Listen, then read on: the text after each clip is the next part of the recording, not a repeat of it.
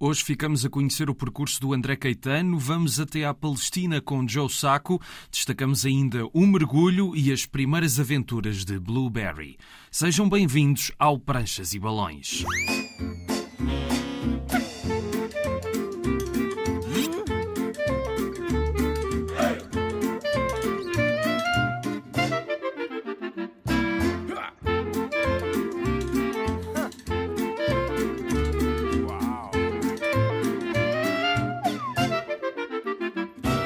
Cá estamos para mais uma viagem pelo mundo da banda desenhada. Há uma obra imperdível da reportagem de guerra que regressou agora ao mercado português, mas antes vamos conhecer o nosso convidado de hoje. André Caetano tem-se desdobrado entre vários projetos, já tem quase uma carreira de 15 anos entre a ilustração de vários livros e a criação de banda desenhada, como desenhador, por exemplo, nos Segredos de Lolé, com texto de João Miguel Ameiras e João Ramalho Santos, e Volta, O Segredo do Val das Sombras, escrito pelo André Oliveira. Tem investidas como autor completo, como o mais recente A Little Girl comprova. Falámos sobre o seu percurso, o que está para vir e como tudo começou no longínquo ano de 2008. O meu primeiro livro saiu em 2008, um livro infantil-juvenil chamado Cães Letrados, de Cristóvão da Guiar. 2008 é quando o livro sai, é quando posso dizer que era o meu começo aqui no, nesta, nesta de ilustração de livros, que era o que sempre quis fazer. Então, desde 2008, sim. E como é que surgiu essa oportunidade na altura? Olha, na verdade foi por causa da minha mãe. Era professora bibliotecária na altura e comprava muito, alguns livros numa livraria de Coimbra chamada Calendário de Letras. Um dos donos da livraria era o editor da, da editora. E a minha mãe disse, muito tranquilamente: Ah, meu filho está a acabar o curso, é designer e, e faz ilustração. E assim foi. Foi lá mostrar o meu portfólio acabadinho de sair da faculdade e esse editor decidiu arriscar e dar-me os meus primeiros trabalhos de ilustração, capas de livros. O editor gostou do meu trabalho e continuou a dar-me mais livros para fazer. Depois mudou para outro editor e continuei a trabalhar com ele. E tinha ali um trabalho regular de ilustração e design gráfico de livros. Deu-me também alguma segurança ter esse trabalho constante. Isto quando a pessoa é, é trabalhador independente ou freelancer é, é sempre, um, algumas vezes, é mais inconstante e mais stress para a nossa vida, né? não saber quando é que o, o próximo trabalho entra. Também permitiu começar começar a ganhar algum experiência, ser mais conhecido, também comecei a ir às escolas, a divulgar os livros, também aprendi essa parte com os escritores com que colaborava, ir, a, ir às escolas falar com os miúdos, mostrar o processo, como lidar com eles, como falar com eles. Era uma pessoa muito mais tímida do que sou agora e foi sem dúvida muito difícil essas primeiras idas às escolas, ou tens algum controle da situação, então há qualquer hipótese, especialmente com os mais novos. Queria era fazer banda desenhada, era o que eu queria fazer mesmo, era banda desenhada e, e já tinha decidir isso aos 15 ou 16 anos. E o escolher do curso foi escolher o mais próximo. Do que poderia ser um curso de banda desenhada. Não havia nada disso. Não havia um curso de banda desenhada. Abriu, depois já eu fiquei a conhecer, já estava no terceiro ano do curso ou algo assim, que era na Arco, em Lisboa. Mas era o mais próximo que havia. E eu, eu fiz uma visita de estudo com a minha turma do 12 ano, porque a minha professora da oficina de artes tinha estudado na Arca, na, onde eu estudei, e vi as instalações e vi uma, uma exposição com peças do Manuel Morgado e, e eu pensei, ok, alguém faz banda desenhada, uh, há aqui uma disciplina de ilustração, ok, se calhar pode ser este o caminho.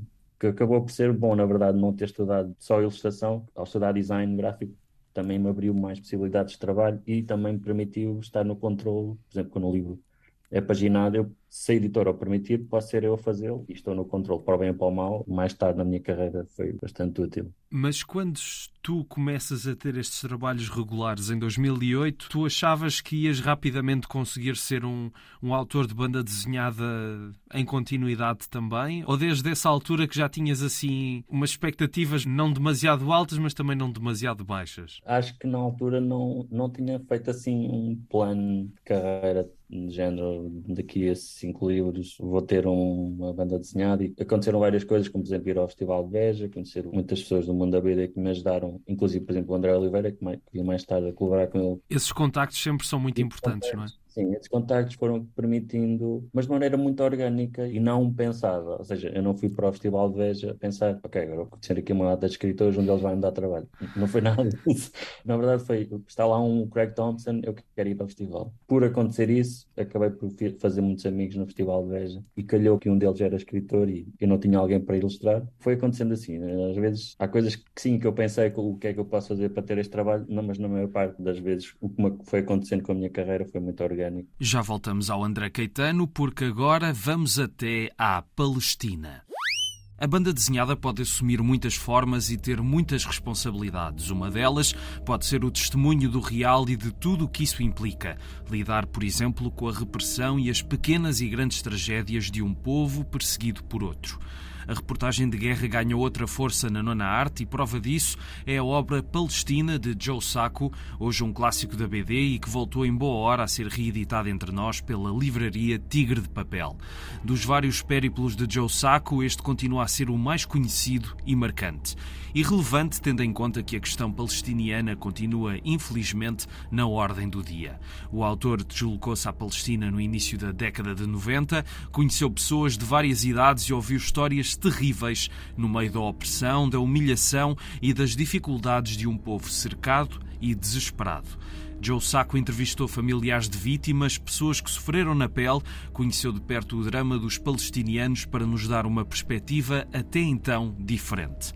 No pós-fácil do livro, escrito em 2007, Joe Sacco diz que a crítica mais séria ao livro tem apontado o facto de apenas contar a história de um dos lados do conflito israelo-palestiniano. Será uma apreciação justa do livro, mas não me sensibiliza. O ponto de vista do governo israelita está muito bem representado nos média dos Estados Estados Unidos e é pregoado, alto e bom som, por quase todas as pessoas com um cargo eleito de relevo no país, quase como se competissem uns com os outros. Até porque a ideia do autor não era apresentar um livro objetivo, mas sim um livro honesto que desse a outra visão do conflito, distante da passada pela realidade norte-americana, como por exemplo num filme de Chuck Norris que é mencionado. É essa honestidade que nos deixa ainda hoje com um travo amargo na boca ao longo da leitura.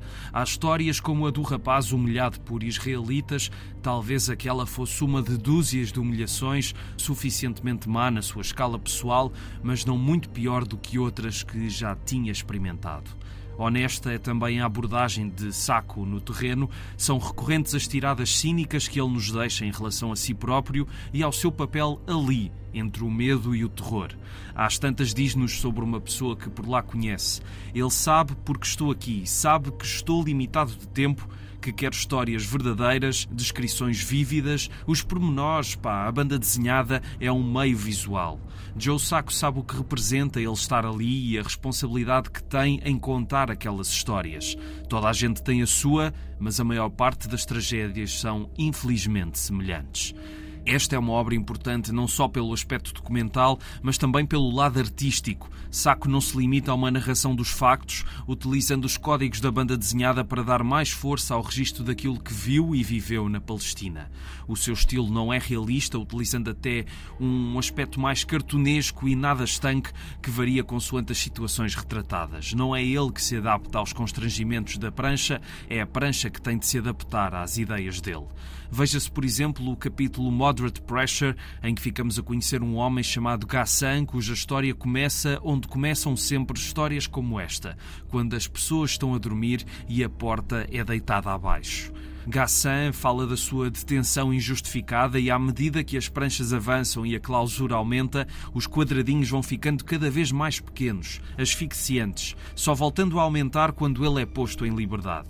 Sai de lá como entrou, sem saber porquê.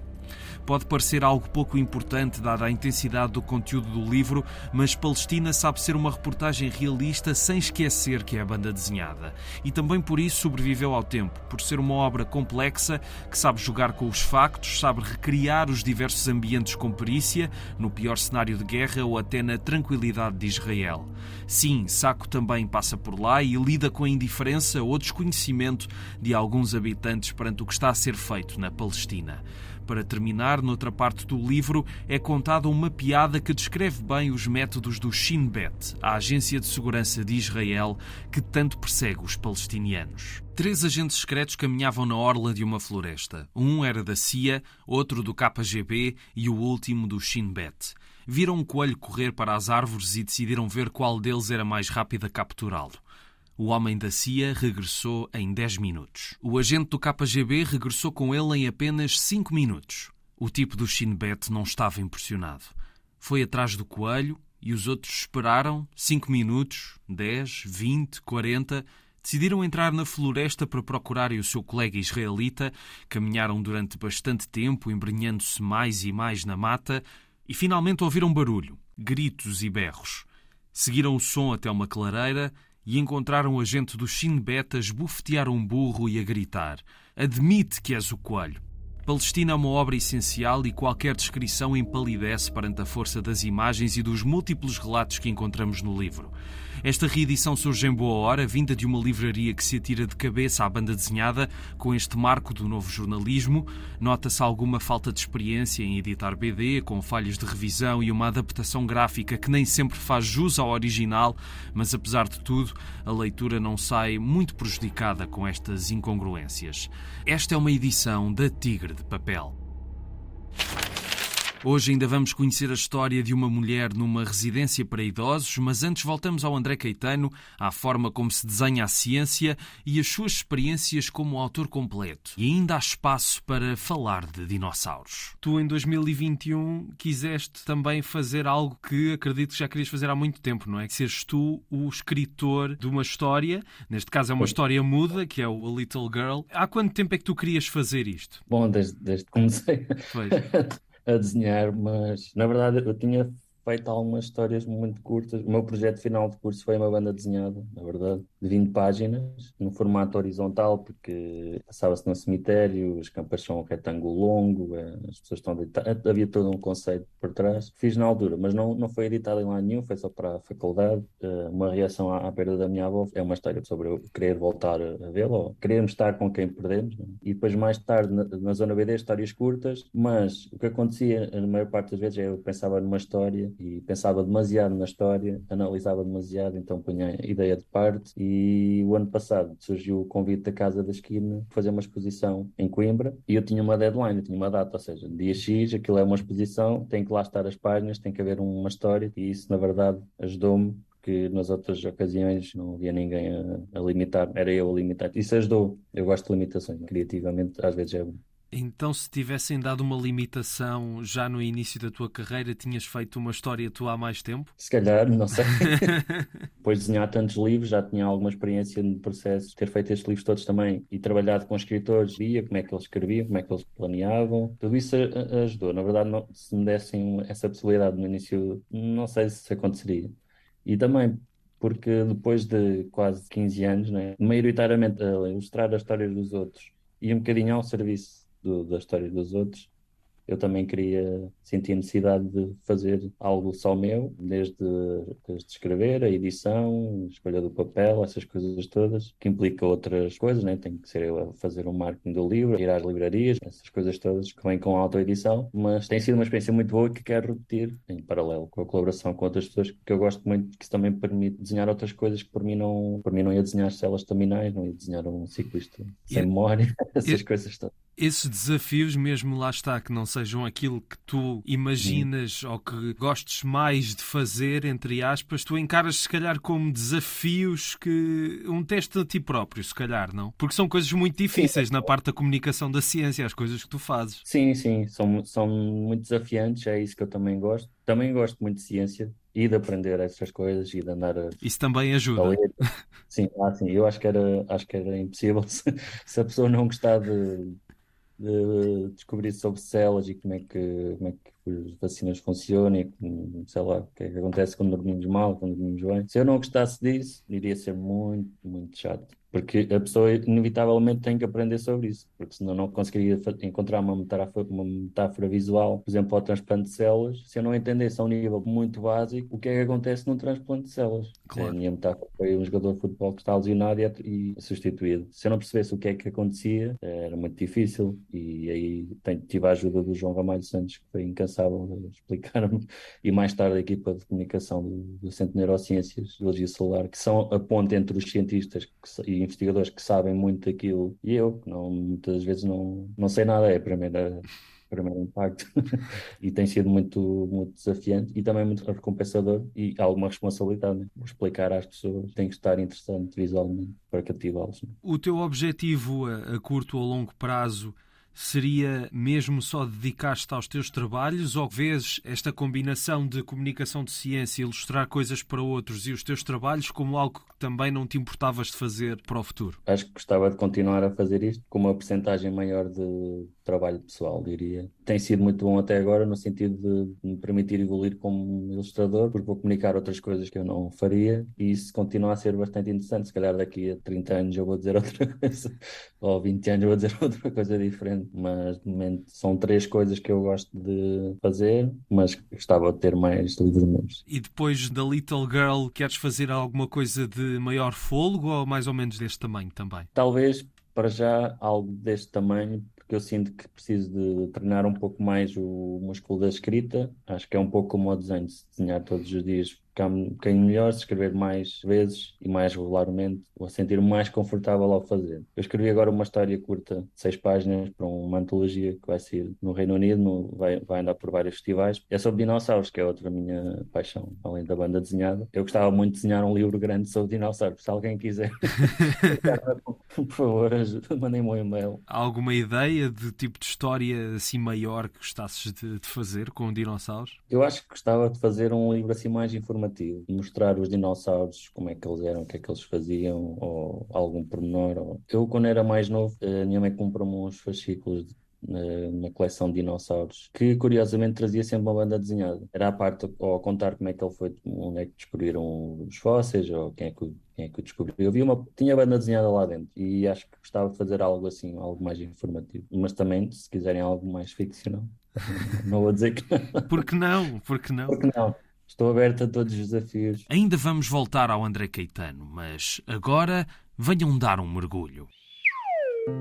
Yvonne vai sair de casa, mas não para se tornar independente. Ela tem 80 anos e vai para uma residência para idosos.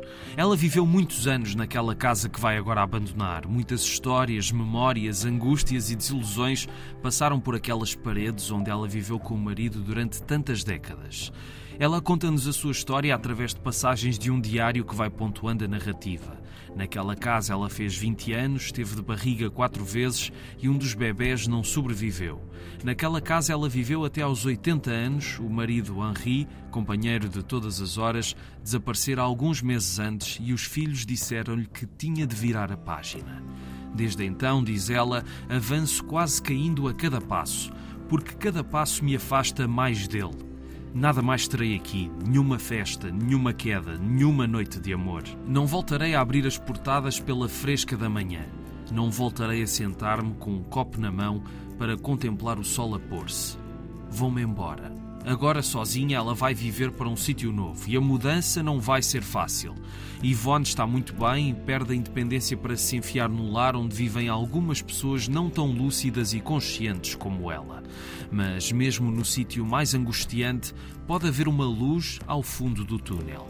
E é o que nos quer mostrar o argumento de Severine Vidal e o desenho de Vitor Pinel no livro O Mergulho, editado agora pela Ala dos Livros. Depois vamos acompanhando o dia a dia de Yvonne na residência, com as enfermeiras, os outros residentes, as visitas e por aí fora.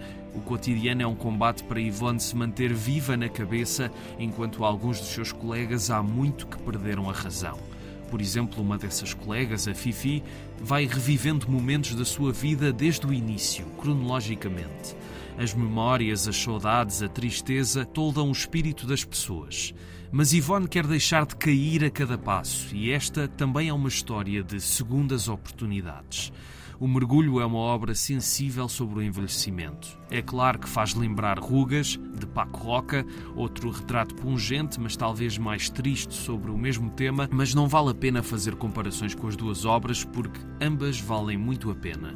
Yvonne, tal como o protagonista de Rugas, vai aos poucos perdendo as capacidades, mas ela não se deixa levar por isso. Aqui o humor ganha outro papel, dando um tom esperançoso à história que nos quer mostrar que a vida só perde o entusiasmo se nós deixarmos que isso aconteça. E que temos de aproveitar cada momento em que temos plena consciência disso. O belo traço de Pinel, que também deu a cor ao livro, é perfeito para a narrativa de Vidal, que nos emociona e nos faz rir com a sua humanidade e a sua sensibilidade. É um livro a ler, um retrato poético de circunstâncias difíceis, mas em que essas circunstâncias podem ser ultrapassadas. Yvonne diz que está sempre a cair e só quer que alguém a apanhe na queda. Toda a gente merece ter uma vida digna e o livro mostra-nos que os anos da velhice podem ser outra coisa. É este mergulho que se recomenda e que foi editado pela Ala dos Livros. Ainda vamos fazer uma viagem no tempo, até pouco depois da Guerra Civil Norte-Americana, mas antes ficamos com as sugestões do André Caetano. Outra participação que tu fizeste, também com uma história curta, foi no Ditirambos, com a história da, da, caçada da raposa. Também devo dizer que tu desenhas muito bem raposas. Uh, portanto, se algum dia quiseres fazer uma coisa de maior fogo com raposas, fica, fica, fica okay. a sugestão. Sim, também não, não, não recuso, não recuso. Eu, eu, eu, gosto de desenhar boas histórias, seja elas qual, qual forem. Obviamente que algumas vão me cortar um bocadinho mais, exemplo, nos Segredos Olé nunca tinha desenhado naves na vida, nem, nem consumia muita ficção científica. Mas tiveste de ir eh, pesquisar e investigar um bocadinho para te sentir mais à vontade. Sim, uh, fui ver algumas PDs, claro, sabia que era uma, que era uma referência, como Valérino. O Valérino, assim, exatamente, sim. Algumas coisas que, que eu sei que faziam parte daquele universo. A história de Tiramos, o tema era, era fauna. Eu com o Little Girl tomei o gosto por banda desenhada sem texto, embora esta que eu fiz para os dinossauros tem texto. Mas gostei dessa, desse exercício engraçado que é ver o que é que a pessoa vai interpretar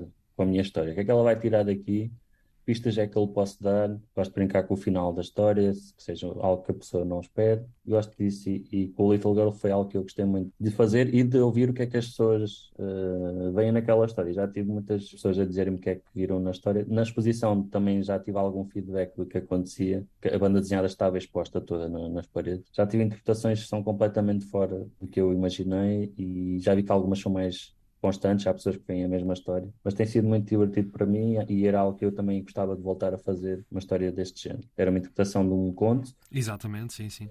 Também, e também aproveitei para experimentar um estilo gráfico novo. Se fizeres uh, sempre a mesma técnica ou usares as mesmas ferramentas, se calhar mais depressa te aborreces, não? Não num nível tão. Tipo, não, eu não me chateio cada vez da mesma técnica. Mas, mas, mas é um exemplo, estímulo, lá está, é mais um desafio, não é? Eu, para mim, experimento muito, mas depois, para os trabalhos dos clientes, nem sempre acontece isso. Talvez porque eu me sinta mais seguro a usar a, eh, a linha, em vez de, por exemplo, em vez de manchas. Pronto e às vezes tem que ser um bocadinho aos poucos. Por exemplo, descobri o pincel ou tinta da China por causa de um livro que eu comprei, queria fazer BD, comprei um livro de arte final e percebi que havia pincéis, além das canetas. Experimentei, depois percebi que era o material que eu gosto mais, na verdade. E há sessões de desenho em Coimbra e a, alguém usava uma caneta pincel, eu nunca tinha visto aquilo na vida. E se não fosse lá, eu não experimentava. E às vezes é um bocado de contacto com algum autor ou, ou um amigo que desenha e tem um material novo e vou trazendo o que eu achar que funciona no, no meu estilo, vou experimentar e tento incorporá-lo, como foi no da Raposa. E este BD de dinossauros também é um bocadinho mais aguarela, não tão plana como nos outros trabalhos, como nos Segredos do Olé, por exemplo. Para fechar, eu costumo sempre pedir a quem cá vem para deixar sugestões de livros, banda desenhada nacional, estrangeira, pode não ser banda desenhada, pode ser o que tu quiseres, portanto,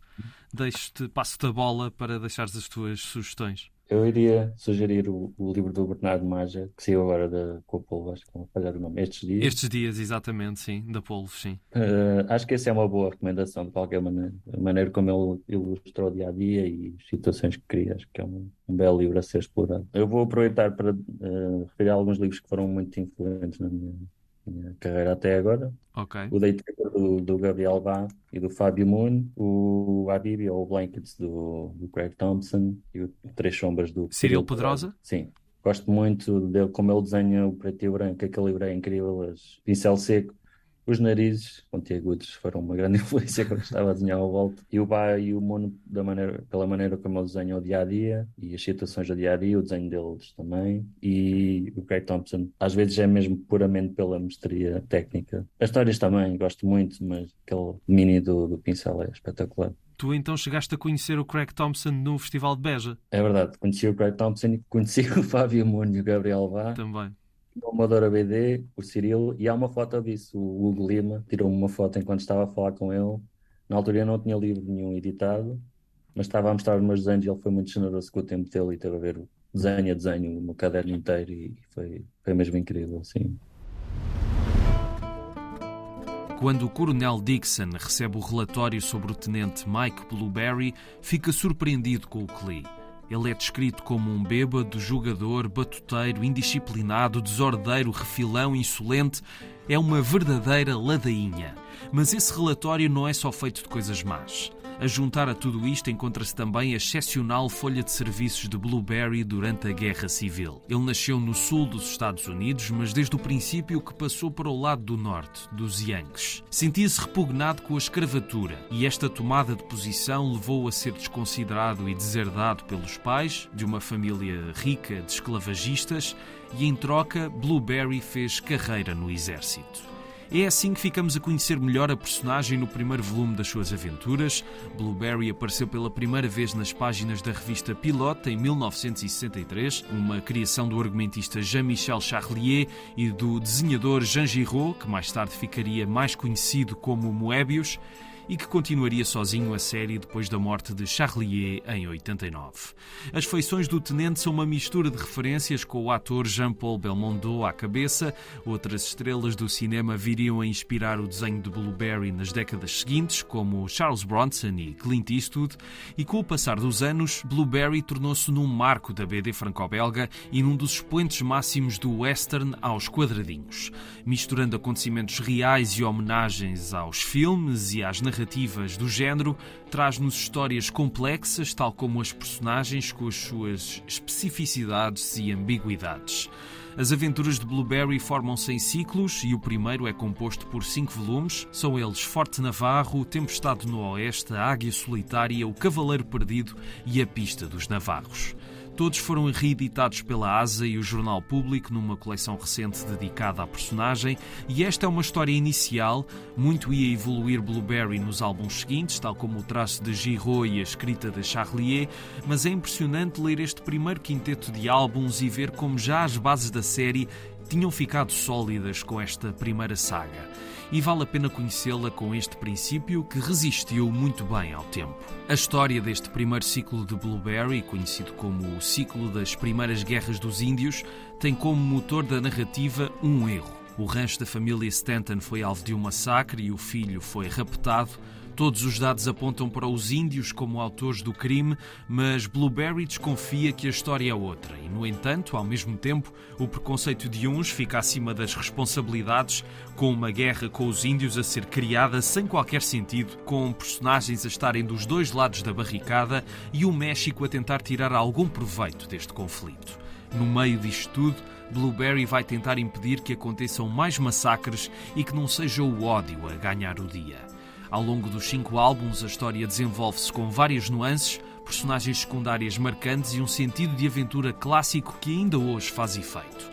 O estilo de Giraud é realista, mas sem ser demasiado realista, dando às feições das personagens uma desenvoltura, até uma elasticidade mais criativa e com alguns momentos de humor.